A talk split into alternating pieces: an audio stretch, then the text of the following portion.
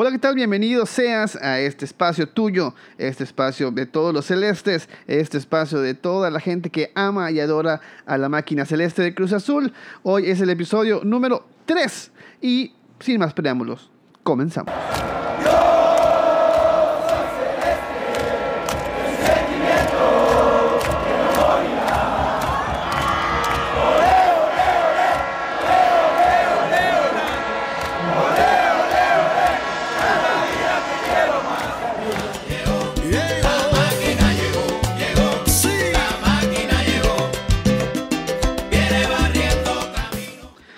Así es, viene barriendo caminos la máquina celeste. Amigos, el pasado viernes se jugó el partido entre Puebla y Cruz Azul.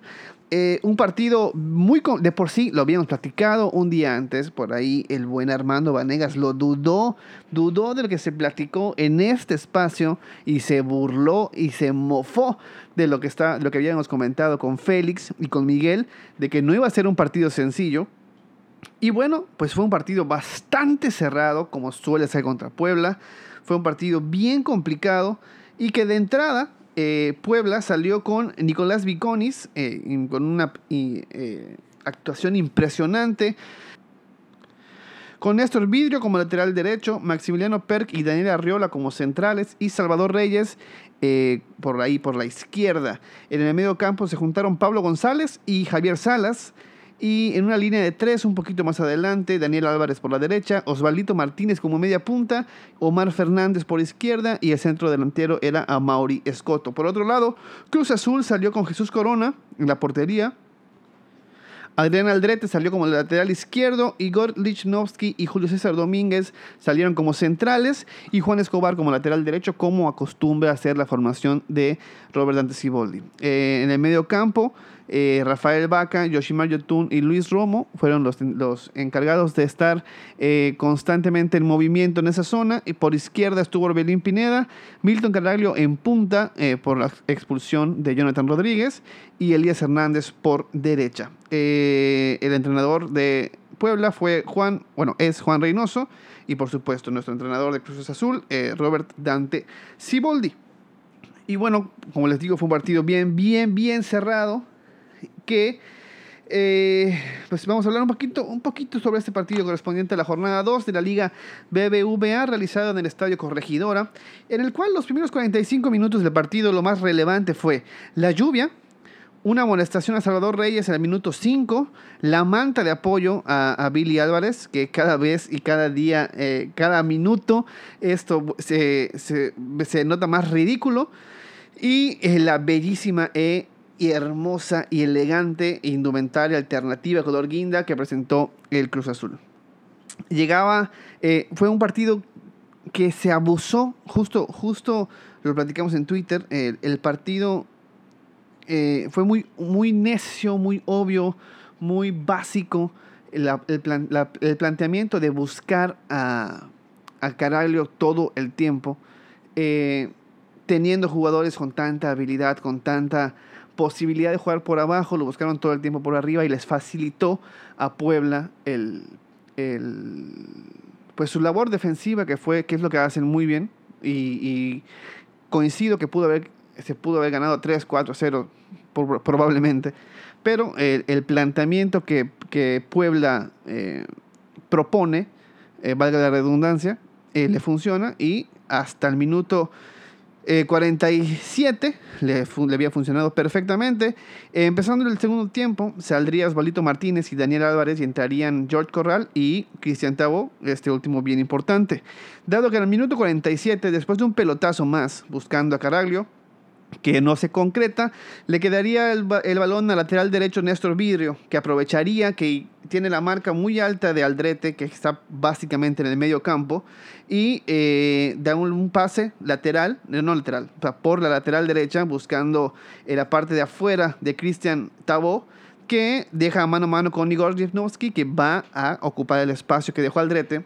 Y después de una serie de fintas y dribles eh, muy burdos, Igor no, lo puede, no puede tapar el centro, que le queda hacia atrás a el eh, Cata, Domínguez, que no con, muy poca técnica y con muy poca eh, de una manera instintiva, podría decirse, eh, con el talón desvía el balón y esto rompe una de las reglas que desde primaria conocemos de que el balón nunca va al centro, dado que ahí aparece Pablo Gómez y que sin ninguna molestia y sin ningún impedimento encuentra el balón, encuentra la portería y dispara y pone 1-0 de manera provisional. Y el partido fue una constante buscar a Caraglio con pelotazos hasta que una vez más, al minuto 72 que entraron Misael y eh, eh, Alexis, ya habían entrado algunos antes que ahora comentamos, eh, empezó a notarse algo diferente, empezó a notarse que había probabilidad de empatar este partido. Y fíjense amigos que al minuto 83 cambiaría, yo creo, el, el, rumbo definitivamente del partido. ¿Por qué? Porque entraría Rivero. Antes ya había salido Vaca, Elías y Yoshimar Yotun, este último para darle entrada a Santiago Jiménez. Y es justo Rivero quien al minuto 91 decide salirse de este esquema de estar buscando todo el tiempo a Romo y a Caraglio por arriba y decide eh, notar que Caraglio le está marcando el pase por abajo para poder meterse al área y, le da un pase filtrado excelente que justamente pasa entre el central y el lateral y, Caraglio entra, tira, el rebote le queda a Romo que tira un centro a nadie, porque pues ahí ya, había, eh, Santiago había estado en el segundo palo, el balón fue a machón penal, y ahí el remate del, eh, del central de Puebla le queda a Orbelín Pineda, que sin pensarlo puso el balón en las redes, y con ello el 1-1 definitivo en este partido, bien, bien complicado para Cruz Azul, de muchas maneras, de muchas maneras, muchas fallas. Eh, obviamente la lluvia dejó eh, un, en muy mal estado la cancha y el, ritmo de juego se vio afectado por esto. Y además, pues sabemos que ya en este momento sabemos que una de las consecuencias de esta lluvia fue la baja para el partido versus León de Julio César Domínguez. Y para platicar un poquito más sobre este tema, tengo un invitado súper, mega, hiper especial.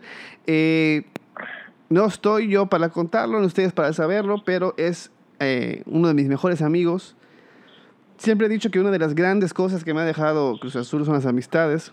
Y él en particular es uno de esos amigos que me he ganado gracias a Cruz Azul. Y ahora es un amigo en, en la vida. Y está del otro lado del teléfono directamente de la Ciudad de México, mi querido Jorge Max Abedian. Amigo, ¿cómo estás? ¿Qué onda, Maki? Muy bien, ¿y tú? Saludos a todos los que te escuchan. Este, y pues un gusto estar aquí en el podcast. Gracias, mi querido Max Abedian. Eh, es una verdadera pena que no eh, la gente no conozca tu humor. Entonces, te, pediría por favor que eh, el día de hoy en, en, esta emisión digital de la Pasión Celeste pudiera ser una extensión de tu humor acostumbrado y ácido, por favor. ¿Crees que tú que sea posible? Ok, de acuerdo. Te digo, lo han descrito como una, un adulto con una cura medio Eso lo voy a tener que, lo voy a tener que vipiar. Oye, mi hermano, este, ¿qué te pareció el partido contra Puebla? Pues la verdad, ya sabemos cómo es este Cruz Azul, la verdad.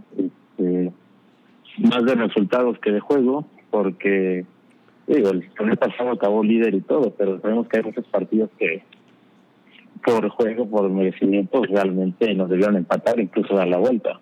Aquí empatamos de milagro, pero el planteamiento fue pues fue muy básico, ¿no? Este, el día que tienes a Caragua en el campo es el día que vas a meter balonazos largos, esperar que la baje y que llegue alguien, pero si no está cabecita ese algo nunca va a llegar y entonces tenemos un partido aburrido como el que tuvimos el que fue viernes, el viernes. Sí. Y pues sí, digo, Puebla sabía que tenía que hacer, aguantar y aprovechar la desconexión que iba a tener seguramente la defensa, ya que pues creo que ha sido un medio normal incluso. Tienes a Juan Escobar Alcata, este, a un Igor que realmente desde su lesión pues le ha costado, entonces sabes que vas a tener al menos un par de oportunidades de partido. Este, ¿Qué más? ¿Qué más quieres que me explique? Pues, ¿qué te parecieron los cambios? El gol de, de Orbelín. eh, la actitud del equipo. Ah, bueno, la actitud sí es algo que, digo, yo no soy muy fan de Siboldi, de Roberto Dante, este, pero la actitud es algo que sí ha salido muy bien, o sea, el equipo, pues ya tiene algunos, un par de técnicos que ya no se cae tan fácil, al final, bueno, creo que fue el inicio de Siboldi, que sí no estaba sacando partidos y todo, más por desconcentraciones, pero el equipo busca ir adelante y creo que se ha hecho Siboldi, ¿no? O sea, el Cruz tiene que meter goles, tiene que ser ofensivo y eso al menos lo está cumpliendo. La forma, tal vez yo no soy tan fan, me gusta, pero algo que está muy bien. Los cambios, pues, a destiempo, la verdad, creo que es algo que, que, hemos visto. O sea, luego tardó un poco en hacer los cambios, pero al menos la entrada de Alexis Misael fue muy correcta. Misael, yo sé que a muchos de, de, de los aficionados les gusta mucho. A mí me gusta para 20 minutos en un partido así. Realmente no creo que le para más. Pero o sea, ¿te gusta para lo que lo está utilizando Siboldi? Ajá, sí. Hay que, yo veo que pide mucho que tenga más minutos, más más juego, pero realmente cuando lo ha tenido se ha roto el jugador. Entonces. Para, para los que quisieran debatir contigo sobre tu punto de vista, ¿cuál es tu Twitter? Mi Twitter es J Maxa. J-M-A-K-S-A. Ah, con dos As. Con dos As. Ahí lo tienen por si quieren debatir y platicar sobre Misael. A, él, a Jorge le encanta platicar por Twitter y debatir. Es una de sus actividades favoritas diarias. Amigo, eh, sé que es bien complicado porque eh, en sí el partido no, se prestó para eso, pero ¿cuál consideras que eh, sería el jugador más destacado del partido versus Puebla? Bueno, este, pues hablando solo de, pues de Cruz Azul, porque ahora los jugadores de Puebla no hacen esos nombres, solo que ahí Salas, que realmente creo que es un buen partido. Este, realmente no tengo uno. Caraglio, yo no soy fan, me gustó lo que hacía, el problema que con Caraglio siempre ha sido el mismo, este, te va a bajar todos los balones, pero en cuanto quieran devolver la pared, el tipo va a seguir arrancando. Entonces, que lo tengan de poste a mí, pues no me encanta, por lo mismo, digo, no va a llegar al área. Si lo tenemos solo en el área rematando, pues será mejor. Vaca creo que dio un buen partido, creo que este tipo de partidos de descontrol le funcionan mucho porque a él le quema el balón y entonces es un partido donde él puede correr mucho y luce hasta cierto punto más. Okay. Y, digo, los laterales creo que dieron un muy mal partido. Este, Orbelín pues al final es lo que tiene un jugador como él, no puede no hacer nada en todo el partido, pero te va a salvar. Y yo creo que Misael lo hizo bien el tiempo que tuvo y también Alexis. Realmente no me quedo con ningún nombre propio, porque es un partido más de ganas eso que de, y un destello que de alguna buena actuación así figura pues. Ok. Y bueno, el día de el sábado, en el estadio, en nuestra, en nuestra tercera casa, que sería CU, se enfrenta a Cruz Azul contra el León.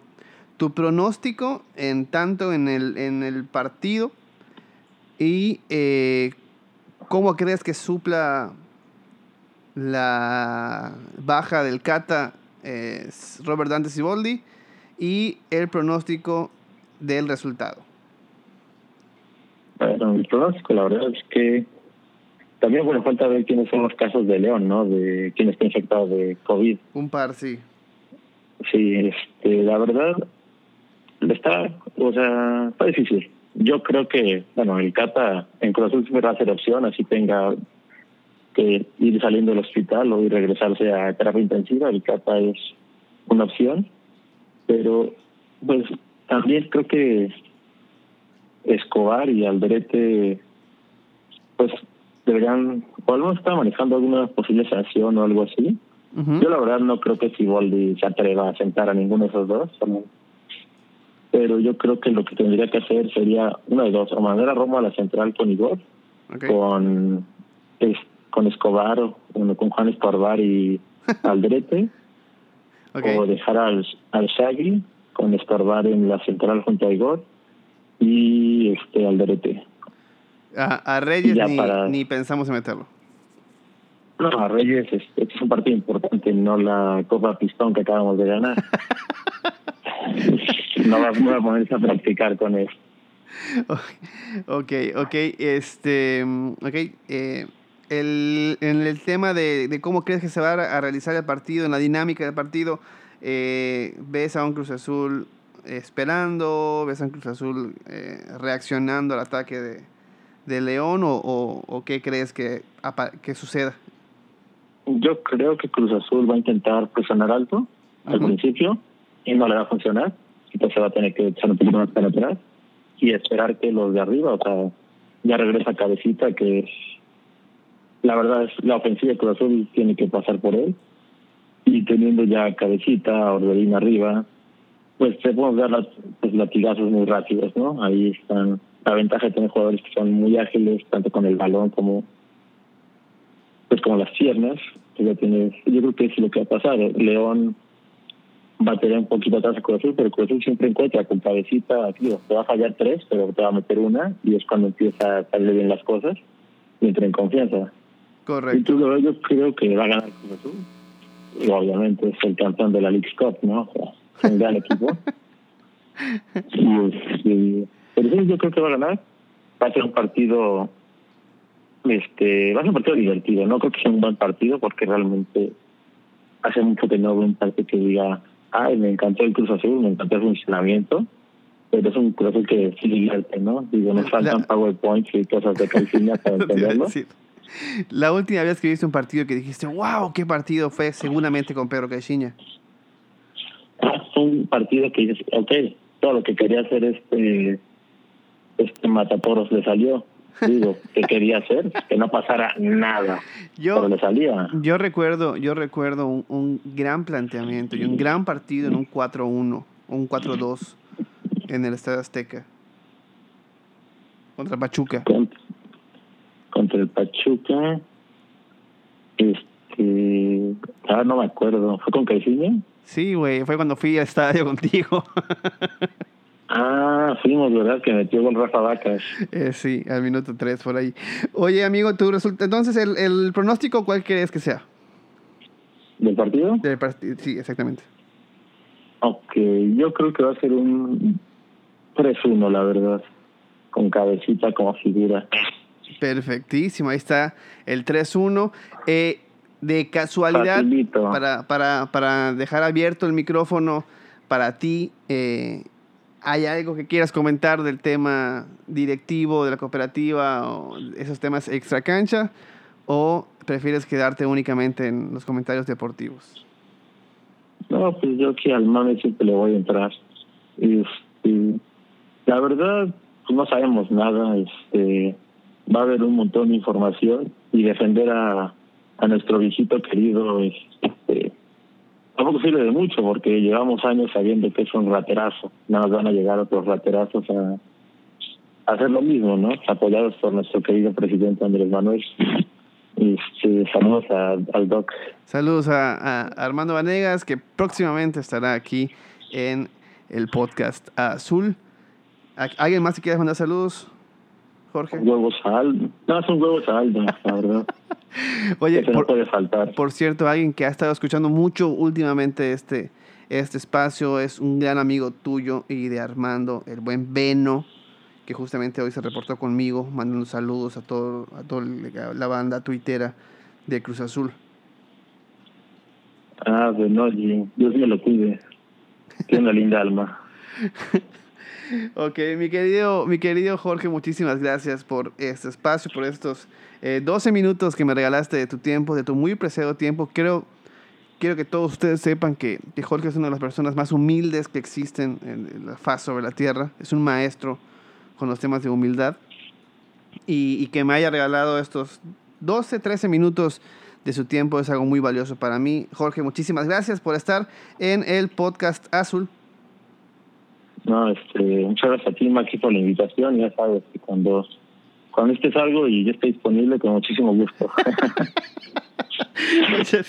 muchas, gracias, amigos. De, bueno, si no escuchaste el usuario, de todos modos te voy a dejar en la descripción el, el link para que sigas a Jorge.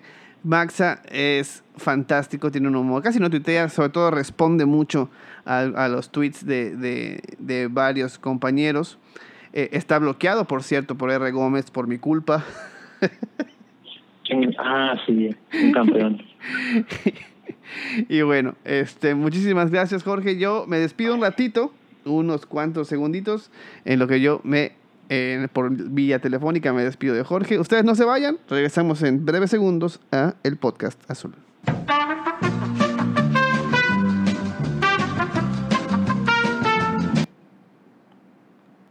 Y bueno, ya vamos de regreso y de lleno con el partido del, de contra León, que es este sábado a las 7 en CU. Eh, no sé si vieron el partido contra Monterrey, un partido igual muy cerrado. Y justamente es un, un, partido donde una genialidad de Luis Montes, que fue el que más buscó, que fue el que más estuvo eh, eh, intentando, termina en un golazo y en los tres puntos para el equipo de León. Pero pues vamos a ver qué nos dice Caliente, que todavía no nos patrocina, pero ojalá pronto nos patrocine calientes.mx de este partido del día sábado.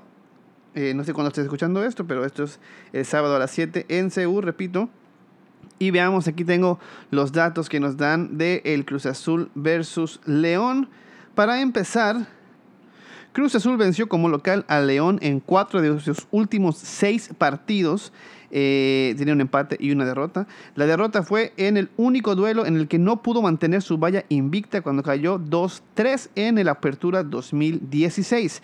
Cruz Azul acumula 10 partidos invicto en la Liga MX con 8 victorias y 2 empates, la mayor racha entre todos los equipos de la competencia. León mantuvo su valla invicta en sus dos duelos del Guardianes 2020, lleva una victoria y un empate, y no lo lograba en un torneo corto de la liga desde la apertura 2012. Eh, Luis Romo es el jugador con más toques en el área rival en el Guardianes 2020 con 18. También acumula 12 remates, que es la segunda mayor cantidad en el torneo, tras los 14 que eh, tiene Guiñac, pero aún no convierte gol. Luis Montes creó 10 oportunidades en el Guardianes 2020, ese que tiene la mayor cantidad. Siete de ellas fueron en jugadas a balón parado. Eh, no logró asistir aún a nadie, pero marcó el tanto del triunfo que los que platicábamos en la victoria 1-0 ante Monterrey en la jornada 2. Esos son los datos. Los momios están eh, a que gana Cruz Azul más 100. Ah, el empate paga 265 y 280 eh, contra León. Vale la pena ponerle una lanita. Y eh, pues eso es todo. Eso es todo. No me queda. Yo no, no quiero tomar el tema directivo, como mencionó Jorge. Eh, creo que justamente hoy en, Twitter estuve muy activo platicando sobre eso y, no quiero hablar más. Eh, simplemente es, complicado eh, el tema de, la búsqueda de poder en todas las esferas de nuestro país y la cooperativa Cruz Azul no se ha estado quedando lejano a eso. Y pues bueno, espero que te haya gustado este capítulo. El próximo, eh, la próxima semana tenemos doble episodio. Uno sale el martes y otro sale el jueves. Ya, debido a que pues tenemos doble jornada. Eh, y tenemos grandes invitados, muy, muy grandes invitados, gente muy, muy divertida en, en el mundo de Twitter Cruz Azul.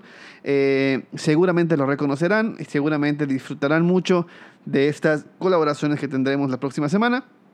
Y me, me, queda nada más desearte que tengas un excelente fin de semana y que el sábado el cielo se pinte de azul y que se sumen tres puntos más para dejarle claro de una vez por todas que el Cruz Azul es un serio aspirante al título del Guardianes 2020. Mi nombre es Maki Pinzón, espero que lo hayas disfrutado. Esto fue el podcast Azul.